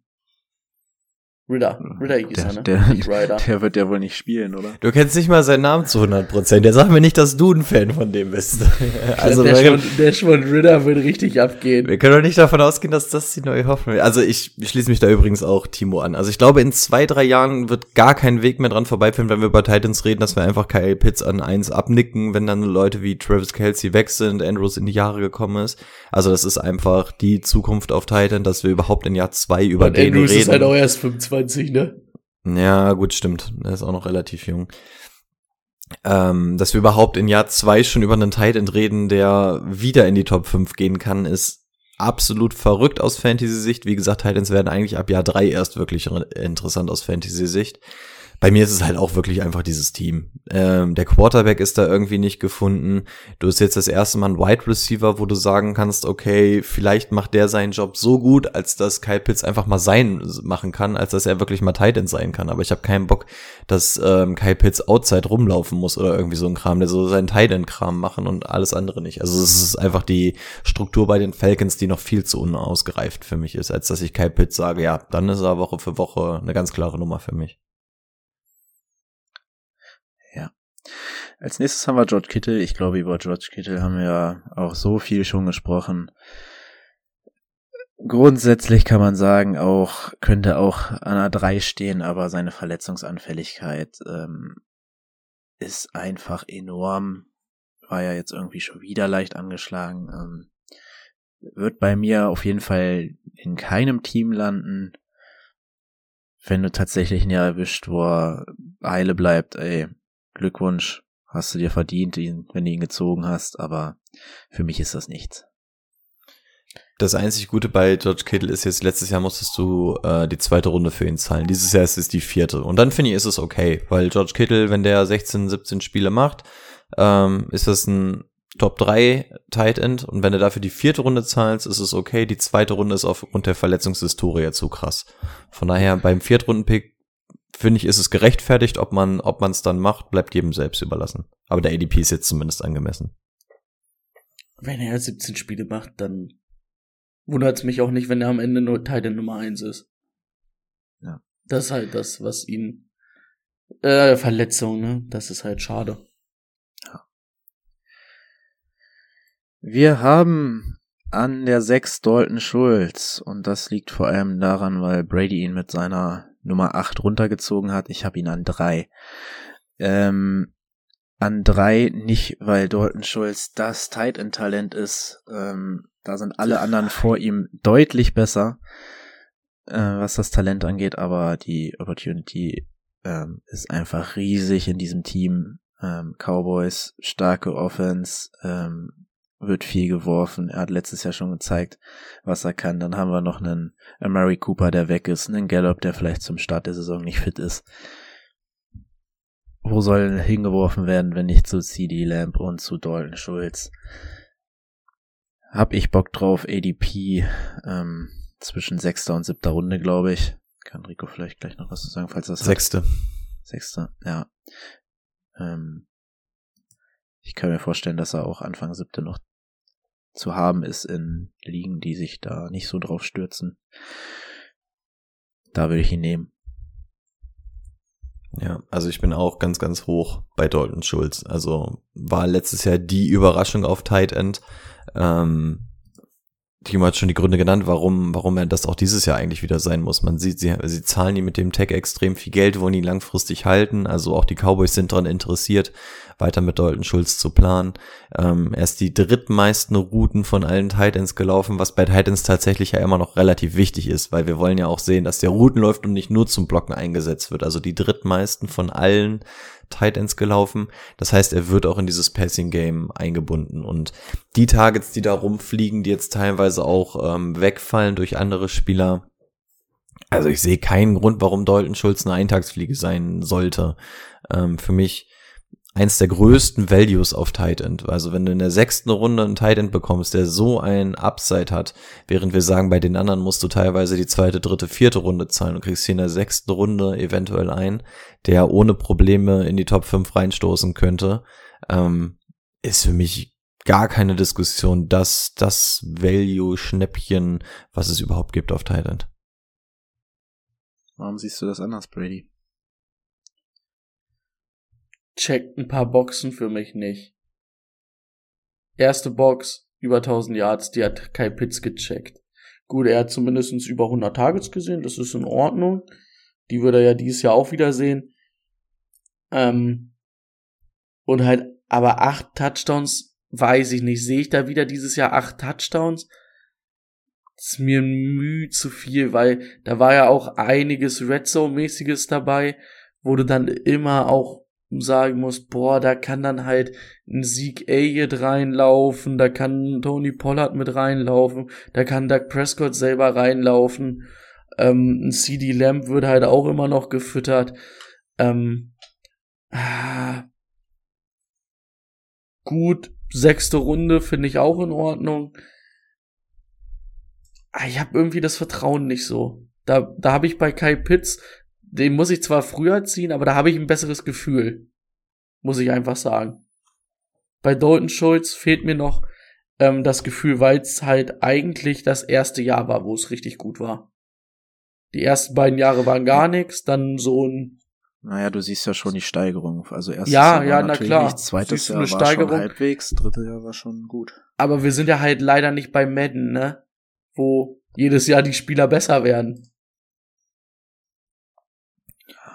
Also, also ich, ich halt war, ich sehe nicht, Jahr. ich sehe nicht, wie er viel besser sein soll als letztes Jahr. Es ist halt auch ein Team, was easy 40 Passing Touchdowns auflegen kann, ne? Und außer CD Lamb, Gallup, wenn er wieder fit ist, wo sollen die landen? Also ich würde auch gerne noch bei einer Sache noch einmal reingrätschen. Ähm, gar nicht, dass ich ihn jetzt groß verteidigen will oder die Punkte von Brady ähm, als falsch abtun will oder so. Aber wir sagen, er, er kriegt 17 Red Zone Targets, aber da könnten ja rein theoretisch auch noch andere reinlaufen und so. Ja, ist mir scheißegal. Wenn er die Targets sieht, dann ist er ja offensichtlich the guy. Also klar gibt es dann immer noch andere Optionen, aber wenn er diese Targets sieht, dann ist es ja eher ein Pro-Grund als ein Kontragrund. Also wenn er in der Red Zone gesucht wird, ist das ja was richtig Geiles. Also das ist ja eigentlich das, was wir wollen. Wir wollen ja, dass in der Red Zone dieser eine Guy gesucht wird. Und wenn er das 17 Mal wird, ähm, ist das für mich ein absoluter Pro-Grund. Und dann ist mir ja scheißegal, was die anderen auch machen könnten. Solange der Typ mit meinen Punkten runtergeht, ähm, ist das für mich absolut geil. Also, wir können uns hier auf einen Mittelpunkt einigen. Ich habe ihn in Tier 3, da habe ich ihn mit Goddard und TJ Hogginson. Und ich kann mich da, dass ich ihn an Anfang des Tiers schiebe, an, an die 6. Da kann ich mich drauf committen jetzt mit euren Argumenten. Aber er schafft es nicht in Tier, Waller, Kittel, Pitts. Das schafft er bei mir. Ja, dann, dann, dann nehmen wir doch die sechs, oder? Ist gekauft, dann geht er im Ranking hoch, solange wir da keine Tiers drin haben, da ändert sich nichts, dann kann Brady immer noch vertreten, aber er ist ja nicht in dem Tier. Wir können sagen, okay, aber er kommt in der Gesamtliste nach oben. Dann sind wir doch, haben wir doch einen Kompromiss gefunden, oder? Ja, wie, wie gesagt, ich, ich krieg einfach, also ich kann euren Argumenten folgen, auch wenn ich auf die Stats gucke, aber ich gucke und sehe, ich, ich weiß nicht, wie da halt eine Steigerung sein soll, auch wenn halt theoretischer Murray Cooper wegbricht. Hm.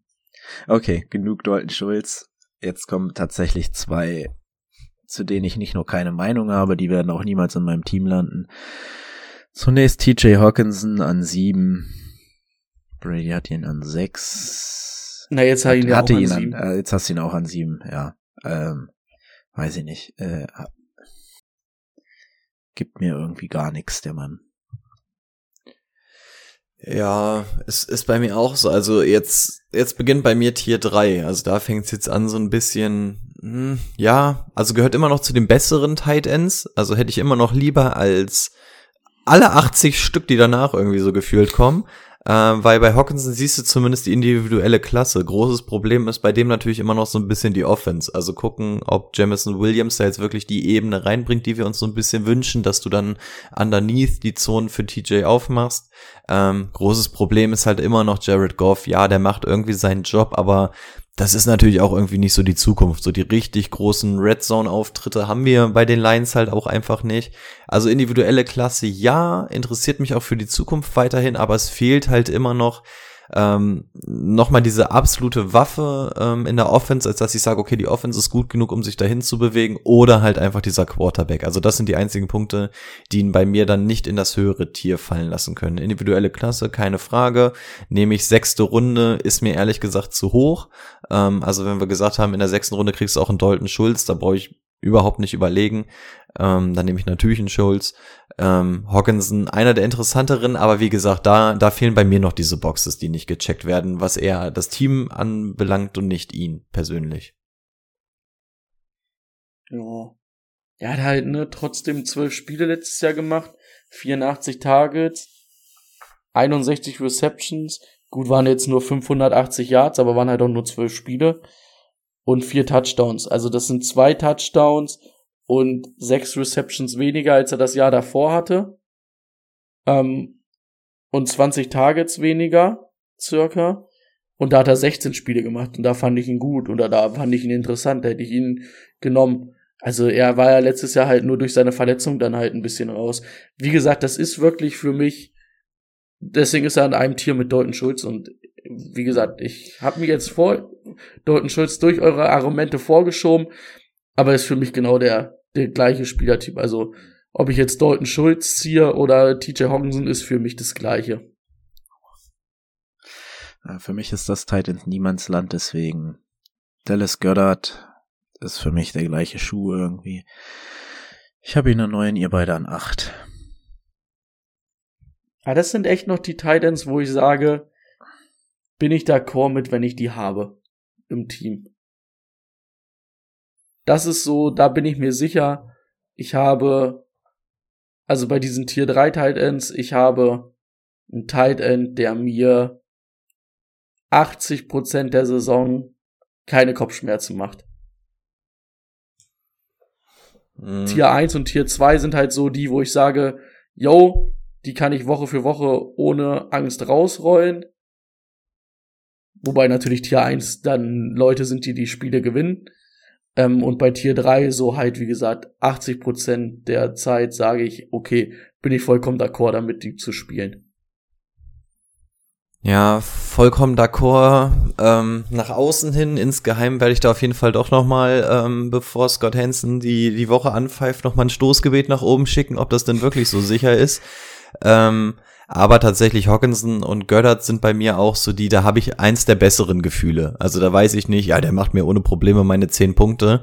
Ähm, aber die haben, sind zumindest definitiv dabei, dass sie es machen können. Während ich dann, also gehen wir jetzt mal die ähm, Liste noch ein bisschen weiter runter, dann kommen irgendwann Fant, Everett, Henry und so. Also da muss ich auf ganz andere Faktoren hoffen. Also da weiß ich zumindest, Göttert und Hawkinson sind zumindest ins Spiel involviert, als dass ich weiß, dass die Wahrscheinlichkeit jetzt nicht unter fünf Prozent, dass der mal den Ball ähm, fangen können, wenn es jetzt ein ähm, Passing Play ist. Deswegen bin ich da auch noch optimistischer, weil die sammeln halt irgendwie ihre Punkte über die Saison verteilt. Und ähm, bei den anderen ist es wirklich mehr Glück. Bei Göttert und Hockerson kannst du aber auch sagen, okay, die haben eine reelle Chance, auf ihre zehn Punkte zu kommen, ist die Position durch, alles gut, können wir uns auf andere Sachen konzentrieren. Jo, wir kommen zur Nummer 9, Zach Ertz, und den habe ich am höchsten und das äh, liegt vor allem an dieser Firepower der Offense. Hopkins fehlt. Man hat Zach Ertz letztes Jahr gesehen nach seinem Wechsel äh, zu Arizona. Ähm, er wird gesucht. Ich glaube, er wird dann dadurch durch in den ersten sechs Wochen noch mehr gesucht. Touchdowns sind da. Ja, ich ADP-mäßig ist es mir ein bisschen zu hoch, weil was ist nach Woche 6 halt, ne? Was ist mit ADP? Was ist der? Neunte. Ja. Dann in der neunten Runde lieber Trey Lance, ne?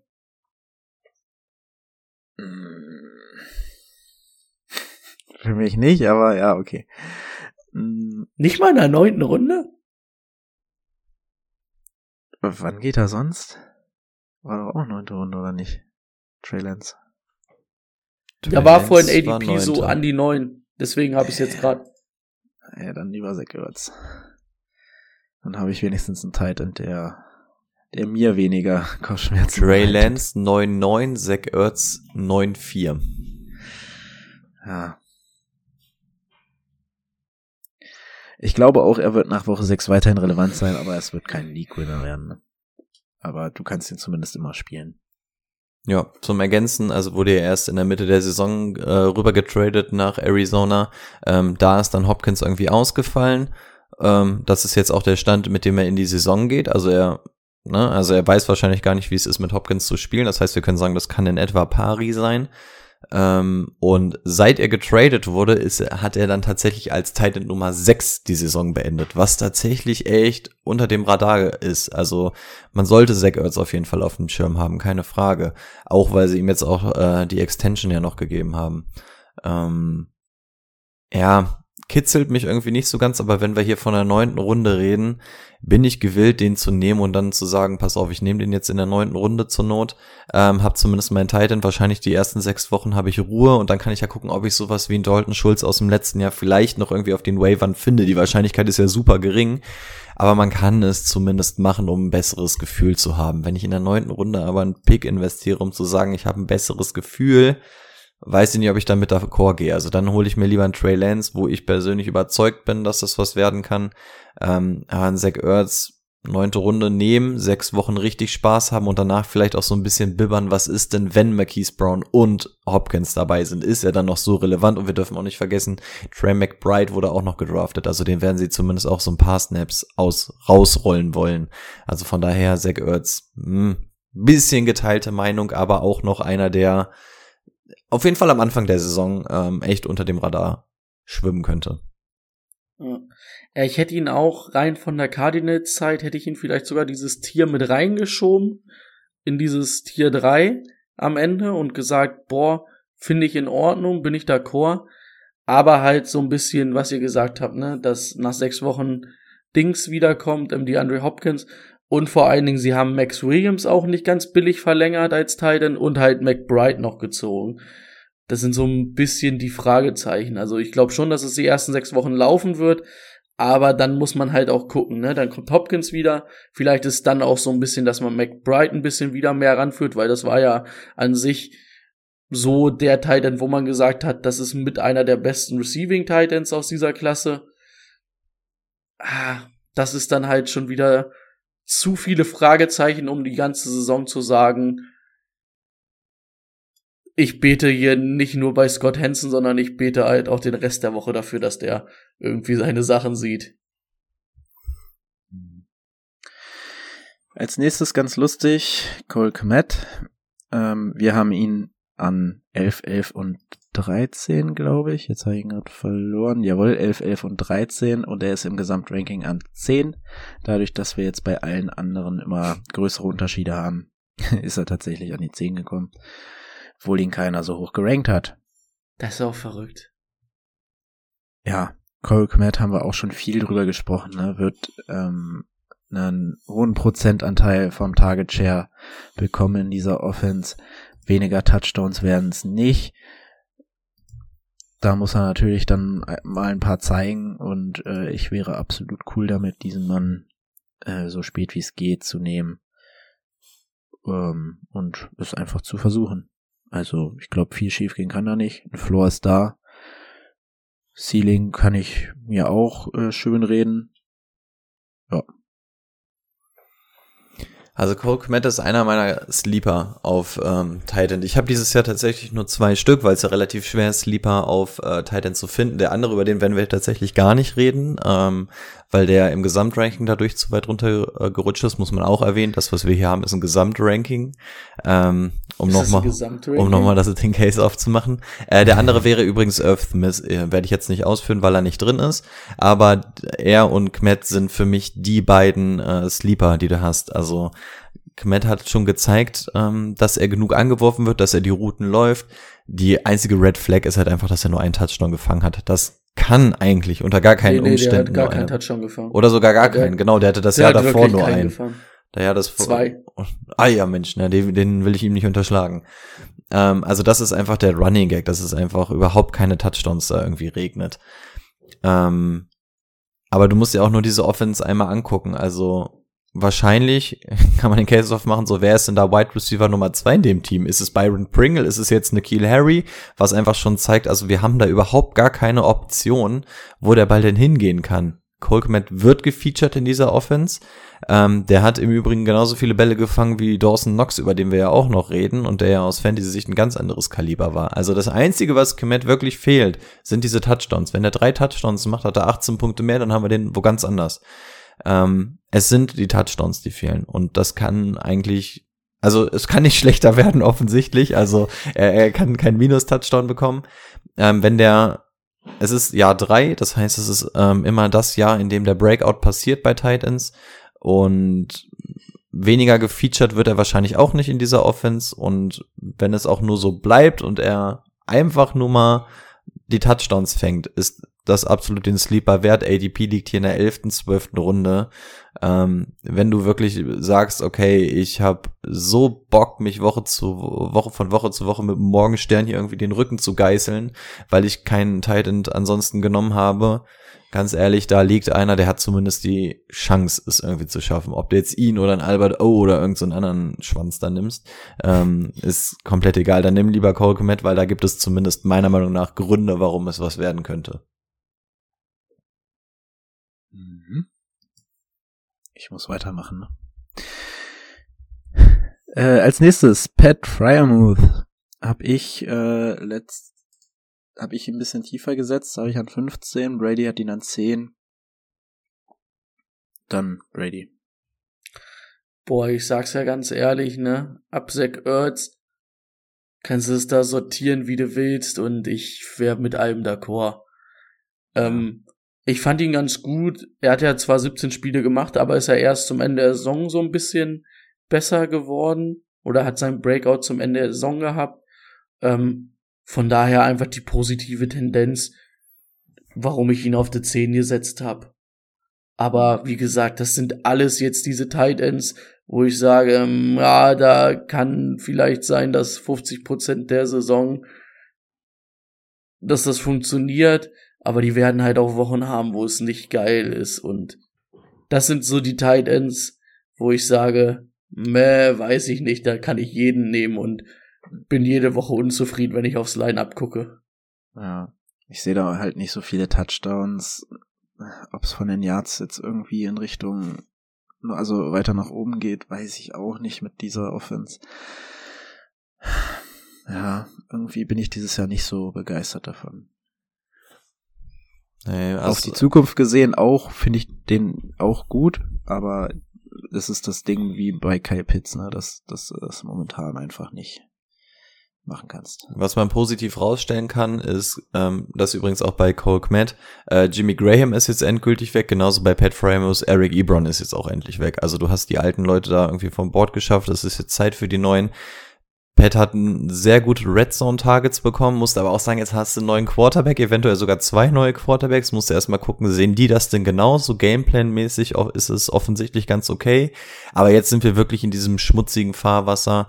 Ähm, und was mich am meisten stört bei Pat, weil dem sage ich noch das größte Talent von den allen nach, ist die neunte Runde. Und für einen schmutzigen Titan zahle ich nicht die neunte Runde. Also das ist ja lächerlich. Also dann gehe ich auf einen Trey Lance, selbst wenn ich nicht von dem Trey Lance überzeugt bin. Ähm, also die neunte Runde finde ich eine Frechheit für so ein, ähm, also neunte Runde, neunte Runde, um mit meiner Hoffnung zu spielen, finde ich bodenlos. Dann nimmst du in der neunten Runde lieber Zach Ertz, weil du weißt, die ersten sechs Wochen werden wahrscheinlich ganz gut. Da bin ich ja. zumindest die ersten sechs Wochen beruhigt. Gar keine Diskussion. Ich finde schade, dass der nächste so weit gerutscht ist. Da erwarte ich auch noch eine Erklärung gleich von Brady. Der hat ihn an 18. Ähm, Dawson Knox gutes letztes Jahr gespielt, viele vakante Targets in diesem Team, ähm, ist eine Red Zone Waffe für ähm, den besten Quarterback, den wir vorhin genannt hatten. Ähm, ja. Sage ich dir, was mein Problem mit Dawson Knox ist? Vielleicht, wie gesagt, da kann man nicht OJ Howard. Ist OJ ha? Howard ist, ist der da hingegangen? Ja, OJ Howard ist mein Problem mit ihm. ähm, Wie gesagt, da kann man viel durchtauschen da Okay. am Ende dieses Tight End Rankings. Also, ähm, aber mein Problem ist einfach, ja, letztes Jahr oder er war Red Zone mäßig richtig gut, aber leider nur in der Red Zone. Ich habe das Gefühl, der wird wirklich nur in der Red Zone gefühlt angeworfen. So, da, dieses Gefühl habe ich einfach von Dawson Knox. Der ist am Rest des Feldes, kann der mit auf dem Feld stehen, ist vollkommen egal. Wenn die innerhalb der 20-Yard-Linie sind, alles klar. Wo ist ein Dawson? Den könnten wir heute mal wieder anwerfen hier. Aber außerhalb der, der Red Zone habe ich das Gefühl, dass dieser Mann nicht existiert. Und da habe ich zumindestens bei den anderen, die ich davor habe, überall das Gefühl, dass die auch auf dem Rest des Feldes genauso angeworfen werden wie in der Red Zone. Also da einfach ein bisschen mehr drin sind. Bei Dawson Knox einfach irgendwie, wie gesagt, dieses ganz schlechte Gefühl, dass der nur in der Red Zone ähm, angespielt werden darf. Übertrieben gesagt. Nox ist auch der einzige, zu dem ich noch was zu sagen habe. Im Endeffekt bei den anderen Mhm. nick ich im Endeffekt nur noch. Ähm, ja, Dawson Knox, äh, du hast es schon angesprochen, der hat 49 Bälle gefangen, absurd wenig für einen äh, Tight End. Also da kannst du wirklich nicht davon reden, dass der involviert ist. Hat aber neun Touchdowns gefangen. Das heißt, 18 Prozent seiner äh, gefangenen Würfe waren dann einfach ein Touchdown. Also die Frage ist, ob das äh, äh, in Wirklichkeit einfach nur Hunter Henry mit einer Dawson Knox Maske ist. Ähm, also der hätte seine Berechtigung, wenn wir wissen würden, dass das Jahr für Jahr so ist.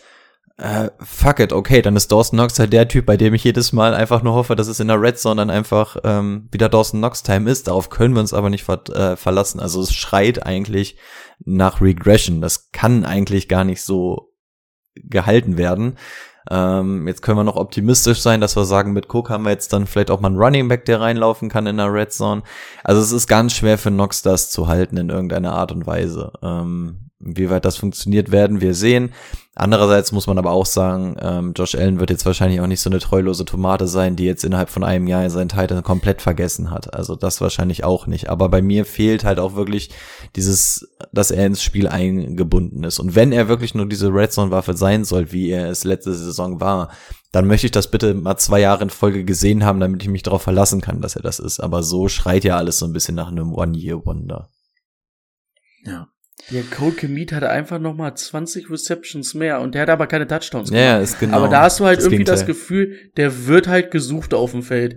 Bei Dawson Knox, wie gesagt, ich, ich bin mir nicht mal sicher, ob der wirklich eine Reception außerhalb der Red Zone hatte. Ich würd's, ich würd's nicht unterschreiben. Warte, ich kann es dir sogar zeigen. Ich bin hier bei PFF. Der hatte Das Red Zone Targets äh, oder Receptions. Wir gehen mal auf die Receptions. Hatte er. Ah, warte, jetzt muss ich hier noch, doch noch gucken. Okay, ganz so schnell finde ich es doch 18 nicht. gesagt? Hast du nicht 18 gesagt? 18 Prozent seiner Bälle sind zum Touchdown gefangen worden, die er gefangen hat. Ah, warte, hier, ah, hier war noch Red Zone. Red Zone hat er bekommen Targets 19. 19 Targets. Hey, gedacht, dass es mehr sind, aber wie gesagt, das Gefühl werde ich halt nicht los. Das habe ich bei den anderen halt deutlich mehr. Und die Zahlen sagen es ja auch. Ähm, ja, ich glaube, den Rest machen wir im Schnelldurchgang. Ähm, Noah Fent, der wird noch, glaube ich, weiter nach hinten rutschen. Den habe ich viel zu hoch. Darf, darf ich noch ein, eine Sache sagen, nur weil ich die Stats gerade so. offen habe, wenn wir schon mal Stats Ja. haben. Ähm, weil Was man bei Dawson Knox übrigens sagen muss, er hat sich über die Saison, was die Snaps angeht, erst so richtig entwickelt. Also am Anfang hat er angefangen mit nur 56 Prozent der Snaps gespielt, dann ging es irgendwie in den 70, 80er Bereich und erst ab der Bye Week, ab Woche 10, hat er wirklich jedes Mal so über 90 Prozent der Snaps gespielt. Das wäre natürlich nochmal ein Pro-Grund, den man jetzt mal einwerfen kann, wenn ich die Tabelle hier schon mal offen habe. Okay, jetzt bin ich durch. Ja, sehr gut. Ähm, ja, Noah Fent wird bei, werde ich nochmal runtersetzen. Ähm, der Mann hat halt auch einfach nur Pech mit seinen Quarterbacks. Oder, ja, mit der Offense an sich. Mm, ja, also wenn ihr was sagen wollt, dann ruft ihr es rein. Ne? Hat auch den Nur Nachteil, dass er ein 13. guter Blocker ist. Also, und Ja. unter Drew Lock oder Gino, keine Ahnung, ob er groß angeworfen wird. Wird ein Faktor für die Offense sein, aber wahrscheinlich aus Fantasy-Sicht nicht.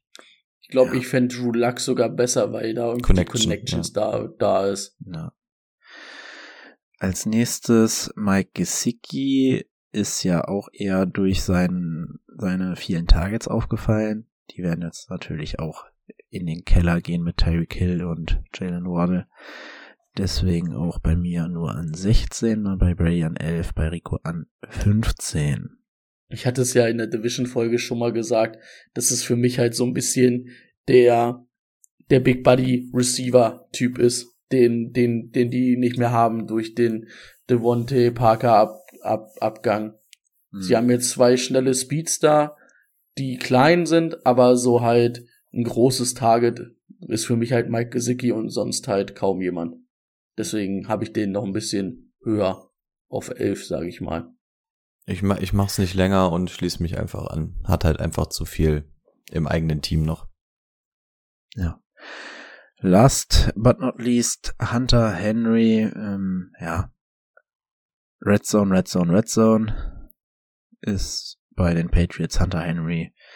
Ähm, ich werde, äh, möchte Irv Smith auch nochmal erwähnen, werde ich glaube ich auch nochmal ein bisschen hochsetzen, ähm, weil ich ja vorhin auch die Offense gepriesen habe von den Vikings. Könnte, wäre wär mir ein Shot lieber, als auf die Touchdowns von Hunter Henry zu setzen, glaube ich. Ja, und damit wären wir am Ende. Was mir gerade noch eingefallen ist, also erstmal sorry, dass wir mal wieder so lang sind, aber es waren halt auch zwei Positionsgruppen, die wir heute mit abdecken mussten. Das wird in Zukunft besser. Und ähm, kann man ja auch schon mal sagen, ich werde nächste Woche, glaube ich, nicht da sein.